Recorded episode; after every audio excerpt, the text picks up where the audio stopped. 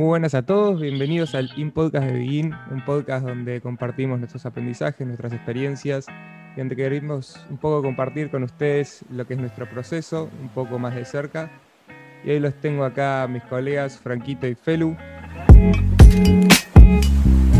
¿Cómo están chicos? Hola, hola, hola. Buen día, ¿cómo va? Buen día. Hoy nos trae a las 8 de la mañana este podcast, nuevo horario, desafiante, pero bueno, lo primero que hacemos a la mañana, así que esperamos que fluyan las ideas. Un frío. Terrible. Hoy el tema que nos convoca es el aprendizaje. Como beginners queremos... Me toca hoy coordinar a mí el podcast y es un tema que a mí me llega mucho y, y me encanta hablar y traje acá para compartir con los chicos y que juntos construyamos algunas ideas alrededor de, esta, de este concepto del aprendizaje. Así que bueno, ¿estamos listos para arrancar? Sí, estamos listos, estamos listos. Muchas Estamos gracias por la, por la introducción, Agus. No, de nada, muchachos, es un placer, ustedes lo saben. Y vamos a arrancar en este tema del aprendizaje con la definición de qué es aprender, muchachos, para ustedes. ¿Qué es aprender? Para mí aprender no, es, no es algo concreto, es como un estilo, es, es una forma, una forma de, de ser, digamos. Es el hecho de querer ser una esponja ante el mundo. Que vos choques con todo lo del mundo como si fueses una esponja y que absorbas y absorbas y absorbas y absorbas y reflexionas del absorbido. Y luego de reflexionar del absorbido, que veas, bueno, si eso te sirve, si no, por ahí es una mierda, ni te sirve. Pero por ahí dices, bueno, esto, esto es interesante. Justo hablamos antes de, de empezar el podcast que, mm, que Au- Agus suponía que Agus tenía un accidente de auto, salía y decía, bueno, ¿qué es lo mejor que puedo hacer la próxima vez? ¿Qué es lo que hice mal? Y eso es aprender, ¿entendés? ¿Qué Eso es absorber de todo. Y eso puede ser tanto una situación como así. eh, no fue el mejor ejemplo, perdón por ejemplo medio de turbio, pero mm, se puede venir de esas situaciones como una situación de, de un examen o de estudiar cualquier tipo de cosa. Aprender como una actitud, una Una forma, actitud. como una actitud, Bueno, vos- muy buena. Perdón, pero Buen enfoque. vos sos un, vos sos un señor aprendizaje recién, recién hablando con Agus temas roles, le pregunté a roles, che, Agus, ¿qué roles cumplís en la semana? Y me dice, y bueno, soy novio, soy estudiante y soy aprendedor, me dijo. Ah, aprendedor. Mirá vos qué aprendedor. El pibe se denomina aprendedor y me parece genial. Genial. Bueno, gracias Felu por compartir. Muy interesante tu definición de aprender. Si bien es un verbo, lo definiste como una actitud y eh, me gustó mucho. Así que bueno, gracias Felu. Y Frankie, vos, para vos, ¿qué es aprender? Muchas cosas creo, pero para hacerlo cortito y al pie, incorporar nuevo conocimiento mediante Incorporar experiencias. Mediante Nota experiencias. Me básica. gusta, me gusta básico Simple. y al pie, sin darle mucha vuelta. Y la verdad que yo estoy de acuerdo con los dos. eh, la de Fel no me la esperaba ni a palos, pero yo voy por ese lado. Para mí también aprender es como la capacidad de, de predecir cosas que van a pasar. Eh, yo relaciono mucho el aprender con el saber hacer. Acá, ¿cómo, cómo es eso? ¿Qué? ¿Lees Predecir- el futuro? Cosa- y sí, un poco sí. eh, es como. O predecir comportamientos tuyos, predecir eh, imprevistos. Entonces. pero, pero eso, eso sería luego de haber aprendido o ahí estás aprendiendo también. Y ahí, ahí estás aprendiendo cuando lográs predecir esas cosas que pueden llegar a pasar. Relaciono mucho el aprendizaje con el saber hacer. Por eso siempre alrededor de la práctica y siempre presiono, siempre siento que, que es mejor la práctica eh, en relación a la teoría, pero bueno, ya vamos a llegar a ese tema. Para mí también tiene que ver mucho con el incorporar nuevos conocimientos, pero esos conocimientos tienen que servir para modificar nuestro comportamiento. Si no, quedan solo en la mente y no sirven para modificar nuestro entorno. Entonces, bueno, yo voy mucho el aprendizaje por ahí.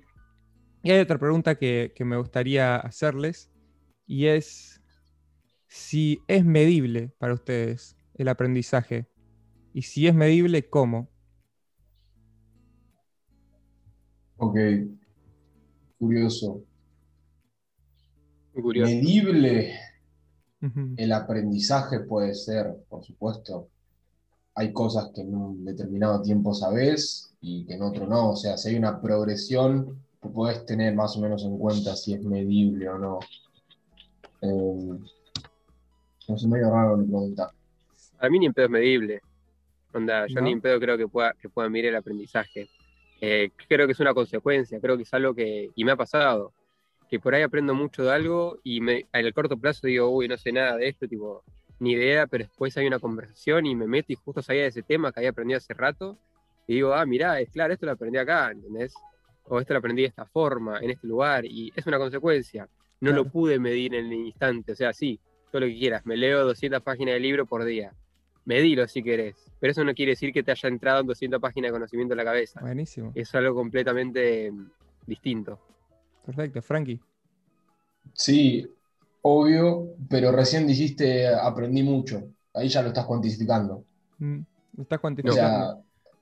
¿Decís? Sí, porque si no, ¿qué sería aprender poco?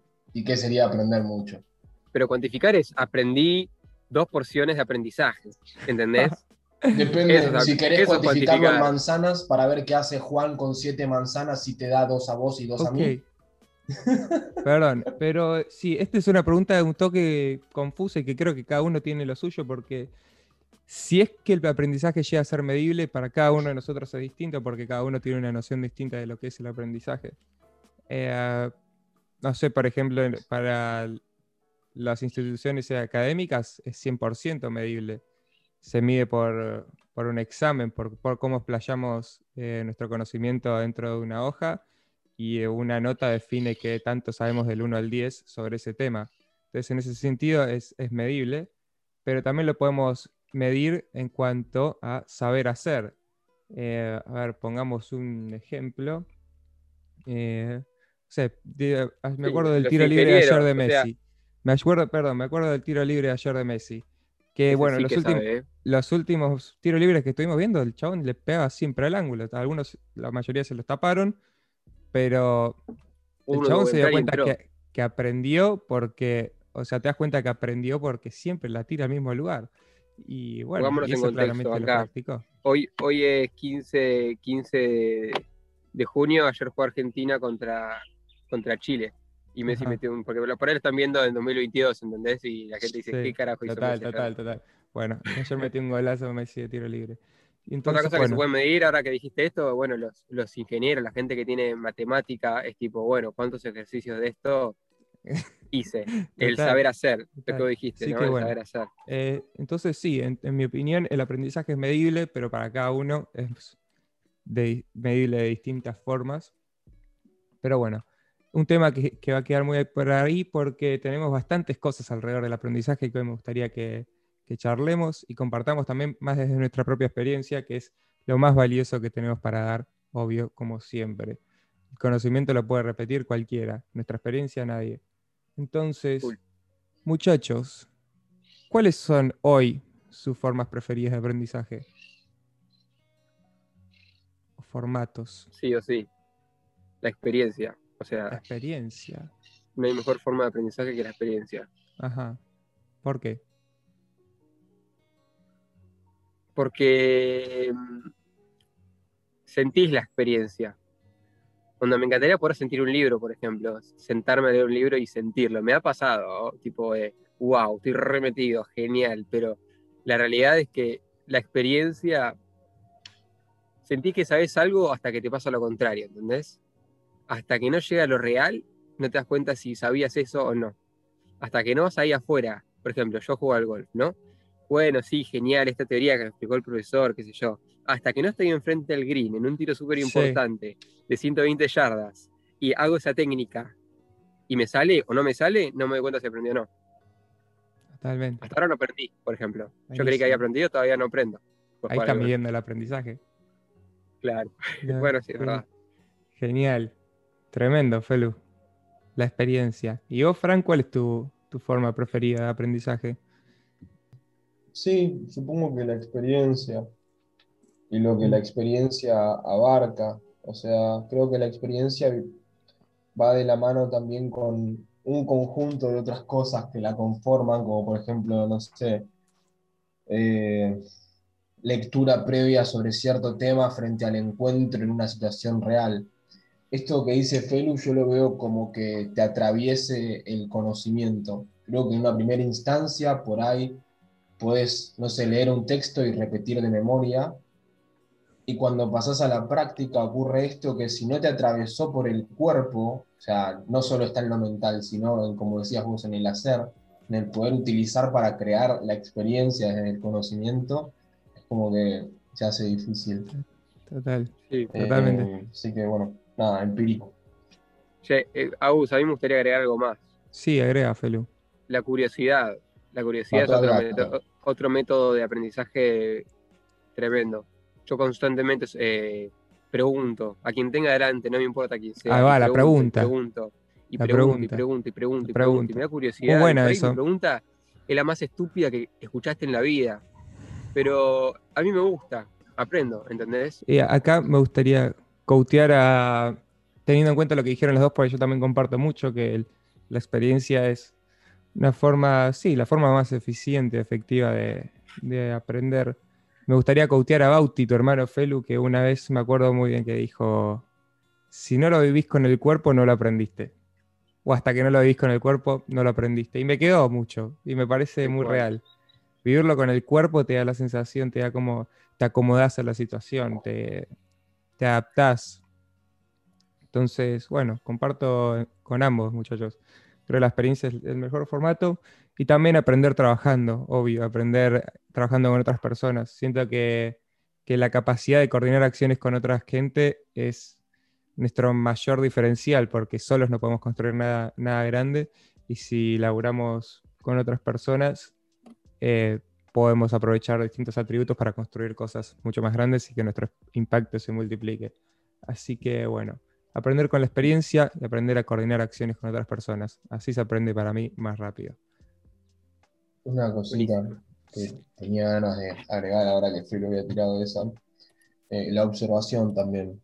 Mm, Yo aprendo mucho observando, observando y analizando. observación, totalmente. Bueno, muchachos, tremendo, tremendo. ¿Cómo venimos hasta acá?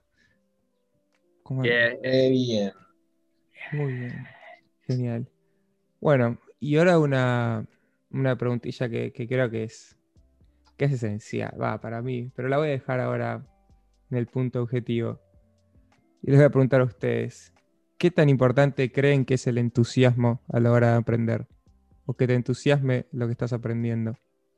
Un 100. 100%. Si hay un compromiso emocional, lo que aprendes tiene una huella más fuerte. Compromiso emocional. Tremendo. Sí, a ver. Hay veces que aprendes sin una pizca de entusiasmo. A veces que aprendes a los golpes, como suele decir la gente, ¿entendés? Sí, Y ahí también estás aprendiendo y un montón. Es más, hay veces que las cosas que te hicieron mal son las que más te enseñan. Las cosas que te hicieron, que, fue- que fueron un golpe duro, son las que más te enseñan porque no querés que eso vuelva a pasar, llamémoslo. O porque eso hizo un cambio agresivo de algo que pensabas. Y eso es la realidad que te enseña, por más que, que no haya sido lo más lindo del mundo, ¿no? Sí, hablar. Y yo comparto con ambos, llegaría a un punto medio como no necesariamente todo tiene que, que entretener para, o entretener o, o sí, entusiasmar para, para aprenderlo, pero yo creo que es mucho más poderoso el aprendizaje cuando de verdad estás disfrutando lo que, lo que estás aprendiendo, lo que estás leyendo, lo que estás haciendo. Eh, como te entusiasma hacerlo la próxima vez mejor, te entusiasma lo que estás haciendo, querés dar lo mejor de vos. Claro. Eh, por eso también sí. creo, que, creo que, que siempre que entramos en este estado de flow es porque estamos disfrutando, porque estamos haciendo una tarea que un poco nos desafía, pero un poco también nos, nos divierte. ¿Qué Entonces, te entusiasma vos, Agus? ¿Qué me entusiasma? Sí, por Entusiasma. ejemplo. no te voy a decir aprender porque ya me voy a Ya, en ya está, ya la dijimos perra. Me entusiasma. Me entusiasma facilitar espacios, me entusiasma. Me entusiasma Conectar. conectar. Me entusiasma el networking, me entusiasma trabajar también, podría decir.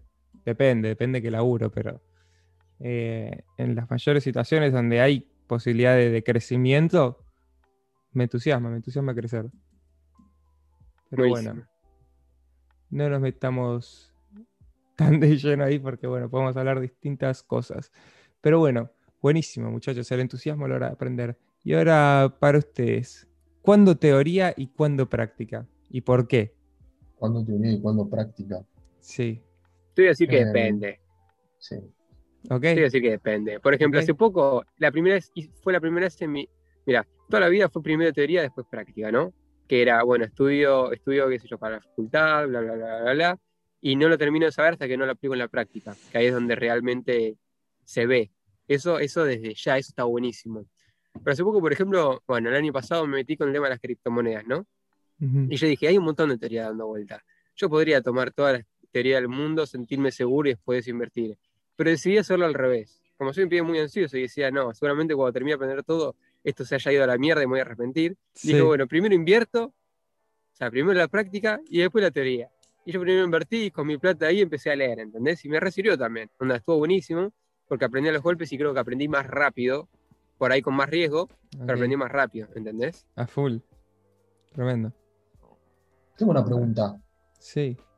Eh, vengo escuchando la palabra golpe un par de veces. ¿Creen que es inevitable aprender? Eh, o va, o que aprender requiere golpes? Y muy buena pregunta, Frank. Yo creo que sí.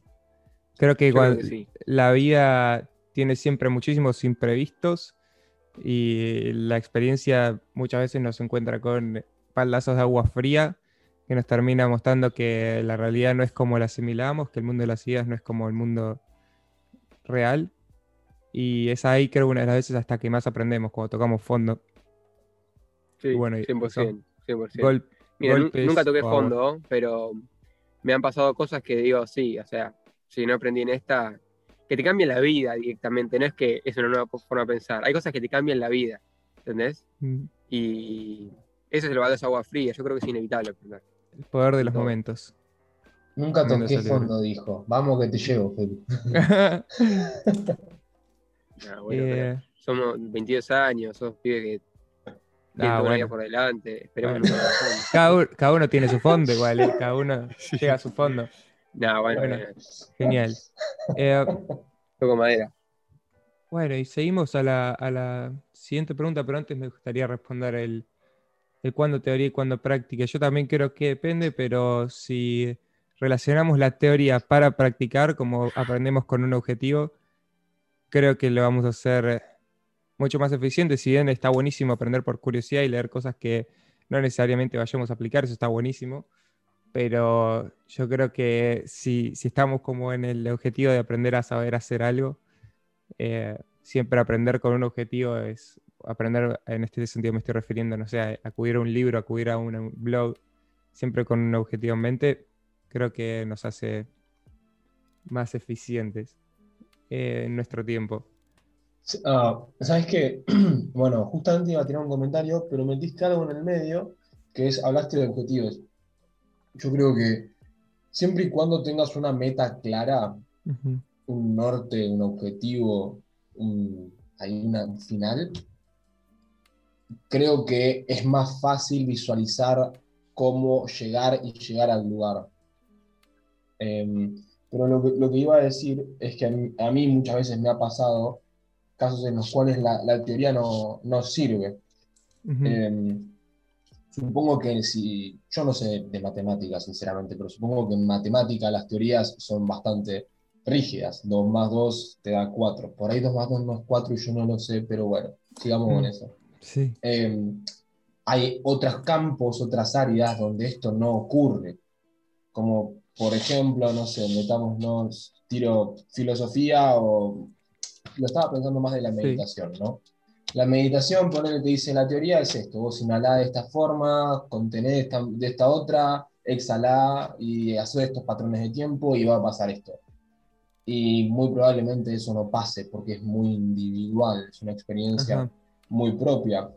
Eh, y es como que en ese caso la teoría está buena tenerla de base, pero creo que es necesario usarla para de ahí saltar a ser lo propio, como la teoría propia de lo que funciona para vos. Perfecto. A ver, Genial. está buenísimo lo que dijiste, Fran, porque me puse a pensar, ¿qué pasa si la misma persona o dos personas distintas, suponete vos, Franquito y yo, ¿no? Queremos aprender eh, un nuevo deporte. Me, se me vino el ejemplo de golf, por ejemplo. Uno decide ir 100% por la práctica y otro decide ir 100% por la teoría al principio. Uno va a estar jugando al golf antes, que va a ser el de la práctica. Uno va a pegarle mejor a la pelota antes, que va a ser el de la práctica. Uno va a estar aprendiendo los golpes con la práctica, pero a su vez todavía no tuvo teoría.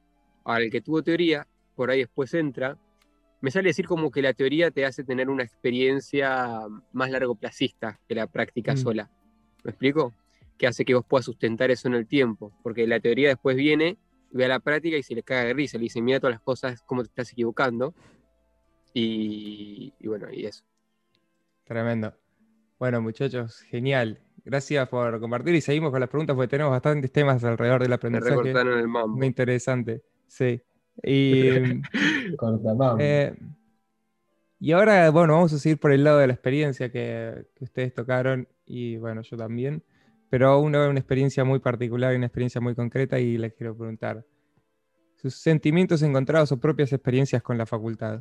¿Cómo la viven o la vivieron? Y con el sistema, no, no, sistema educativo en general no, porque quizá eh, ya nos podemos hacer mierda acá y nos podemos meter 40 minutos. Pero experiencia cortita así con, con la facultad. ¿Estás seguro de lo que me estás por preguntar, pibe? Sí, estoy muy seguro que la quería tocar. No podía pasar de la. Eh, me gustaría empezar, Felu, si te parece. Ya pensaste. Qué atrevido. Eh, Sabes que en mi experiencia con la facultad hay algo muy importante a tener en cuenta, es que no hay que apurarse a elegir entrar a una facultad, a una carrera y todo eso. Para empezar, el nombre carrera a mí me choca mucho porque ah, es como que mete el tema tiempo y como llegar antes, medio molesto, pero sin irnos muy por las ramas, la facultad es una herramienta súper útil. Eh, realmente abre puertas, realmente funciona tener un título, no digo que no. Creo que hoy en día estamos llegando a un paradigma nuevo donde la educación, no solo la educación, sino también todo lo que ocurre, que está envuelto por la cultura, cada vez va más hacia el ya, el ahora, hacia obtener las cosas de una forma más rápida. Y el sistema educativo en cuestión, lo que es la facultad, siento que por ahí va a ir quedando un poco obsoleto frente a esta incapacidad de adaptarse a los tiempos más cortos y concretos. Porque una carrera, por ahí tu carrera dura, no sé, vamos, ponele que dura cuatro años. ¿Cuáles son las probabilidades de que realmente la termines en cuatro años? Ni idea, pueden ser altas.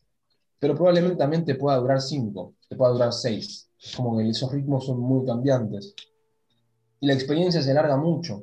El estudiante se desgasta mucho. Mm, Yo tengo muchos amigos que estudian que sienten que están perdiendo su tiempo. Mismo a mí me pasaba. Eh, entonces, a lo que voy es a que no es definitivo una vez que te inscribas en una facultad, no es algo que sea para toda la vida, pero sí es algo que requiere un compromiso teniendo en cuenta que va a llevar eh, largo tiempo, teniendo en cuenta que como toda alternativa tiene un costo-beneficio, pros y contras. Tremendo, Frank. Tremendo. Eh, bueno, gracias por compartir. Felu, ¿cómo es? vos. ¿Cuál Bueno, yo creo que? Relacionándolo un poco con el aprendizaje, porque es la temática de hoy, yo creo que en la facultad tiene lo positivo que aprendes mucho más que toda la teoría que te van a dar. O sea, aprendes cosas nada que ver a tu carrera, si lo quieres llamar. Aprendes a relacionarte, aprendes a tratar con un profesor, aprendes a un montón de cosas que me parecen súper positivas. Si tengo que darle una recomendación a alguien hoy, como dijo Franquito, es un poco distinto a lo que decía Franquito. Yo le diría que se meta a cualquier carrera sin saber qué es. Eh, o sea, si tiene la duda que se meta en cualquiera, pero que no tenga miedo después de cambiarse. Que no crea que eso es lo que tiene que llevar el resto de la carrera. Y es súper curioso también, otra cosa que dijiste, que me vino a la cabeza, eh, el ejemplo, este fin de semana estuve con la prima eh, de mi novia, que estudia una carrera, ya la está por terminar, pero también le interesaría estudiar otra cosa. Y esa otra cosa era diseño de indumentaria, diseño de interiores, perdón. Y yo le dije, ¿sabes que eso no es algo que sea como medicina, como abogacía o como algo que requiera una carrera previa? Mm. Eso te, para esas cosas tenés que saber hacerlo y saber demostrarlo. Tenés que hacer las cosas y demostrarlas, que es un poco lo que dijimos antes, a la práctica. Si vos haces la práctica de esas cosas y sabes demostrarla, nadie te va a preguntar qué estudiaste. ¿Entendés? Claro.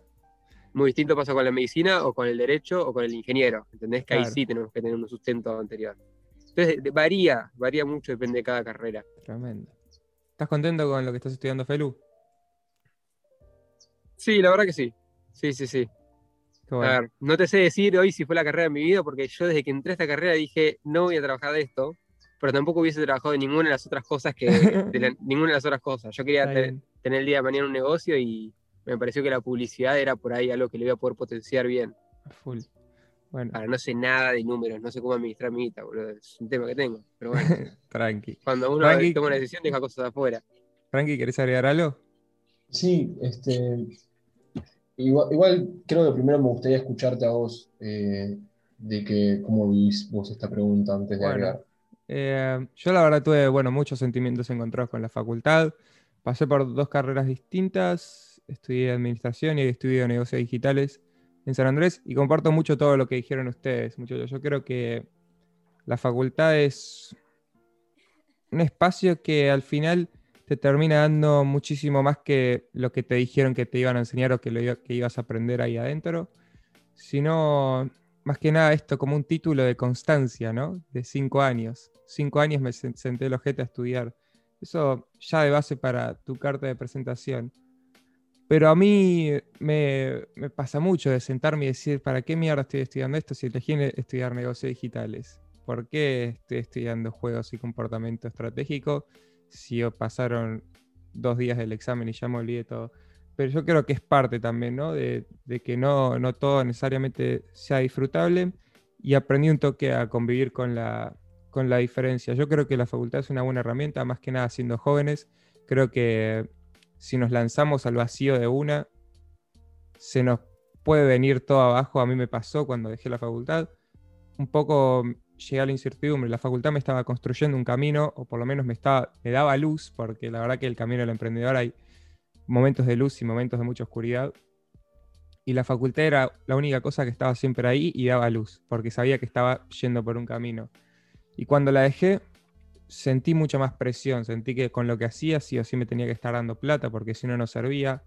Y, y bueno, y dejé de ser un, un principiante y me comí, eh, nada, el papel de, que, bueno, ahora va todo en serio. Y eso me jugó en contra. Y después cuando volví a estudiar, volví a sentir esa calma de vuelta, de que seguía, seguía en un camino y al mismo tiempo podía hacer pelotudeces y mandarme cagadas. Y me dio mucho espacio más para jugar con lo que hacía. Entonces, en ese sentido a mí me ayudó una banda. No tanto por el aprendizaje, el aprendizaje creo que es secundario en, eh, en la facultad. Eh, construir redes, construir, eh, bueno, este, este título de constancia, saber interactuar con otras personas, como dijo Felu. Creo que eso es lo que más me llevo de, de, de la- de mi experiencia con la facultad. Así que nada, eso. Frankie, ¿qué querías agregar vos? Pues ya está. No, creo que sería medio innecesario, aparte un poco que se me fue. Pero bien, bien, bien, qué loco.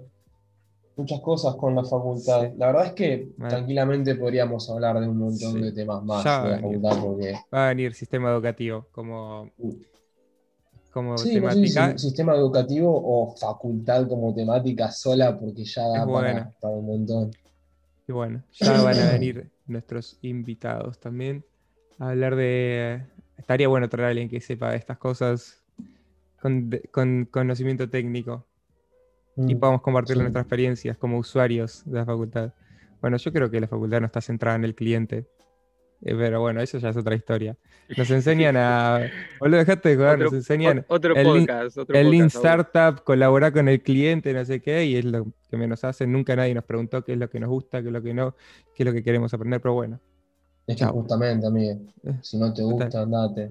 que venga otro pibe. ¿entendés? Pero bueno, cerra- dejémosla, ahí, dejémosla ahí picando y después, bueno, déjenos saber ustedes sus experiencias con la facultad, estaría genial. Y ahora ya para ir cerrando este podcast, muy interesante y eh, nada, podríamos estar hablando mucho tiempo más, pero también eh, tenemos un poco de empatía por la gente del otro lado y no vamos a mandarle un podcast eterno hablando de nuestras ideas y nuestro conocimiento, por lo menos por ahora. Creemos que este es un tiempo ideal.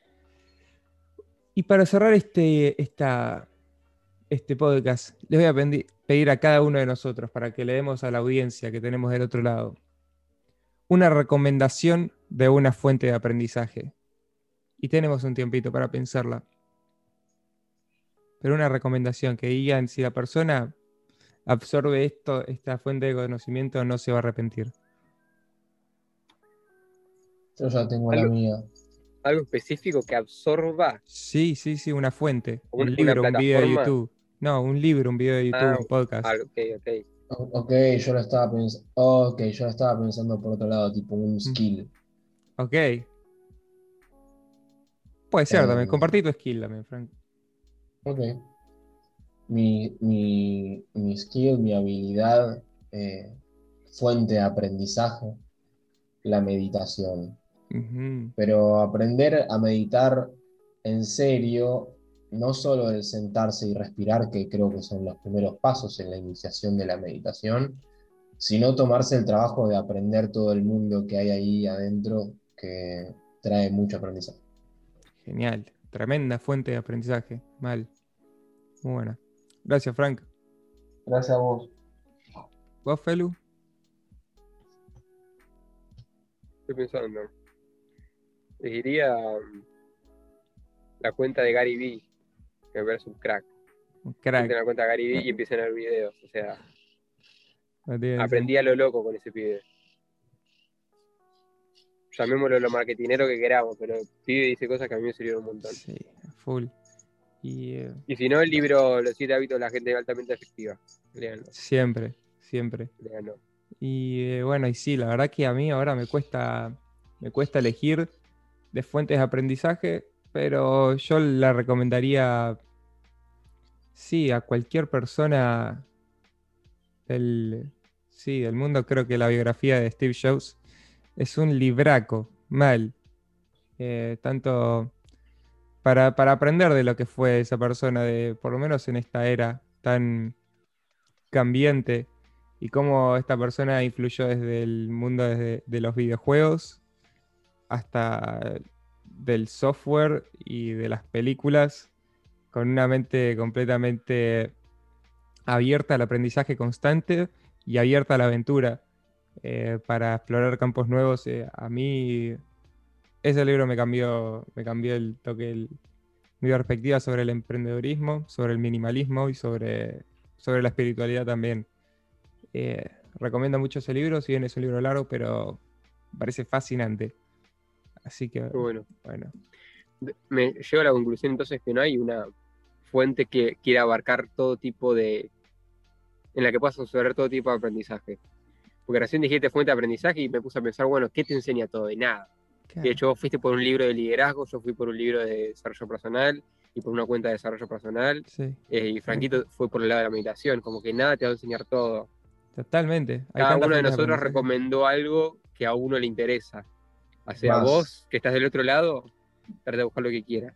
Total. Y después recomendaron las tuyas. Sí, Claro. Eh, pero Bien. esas cosas que te enseñan todo, si alguna vez en tu vida escuchás que algo te va a enseñar todo, ten en cuenta que ese todo es una fracción existe. desde un punto de vista subjetivo. Total. Exactamente, empirismo, Frankie, 100%.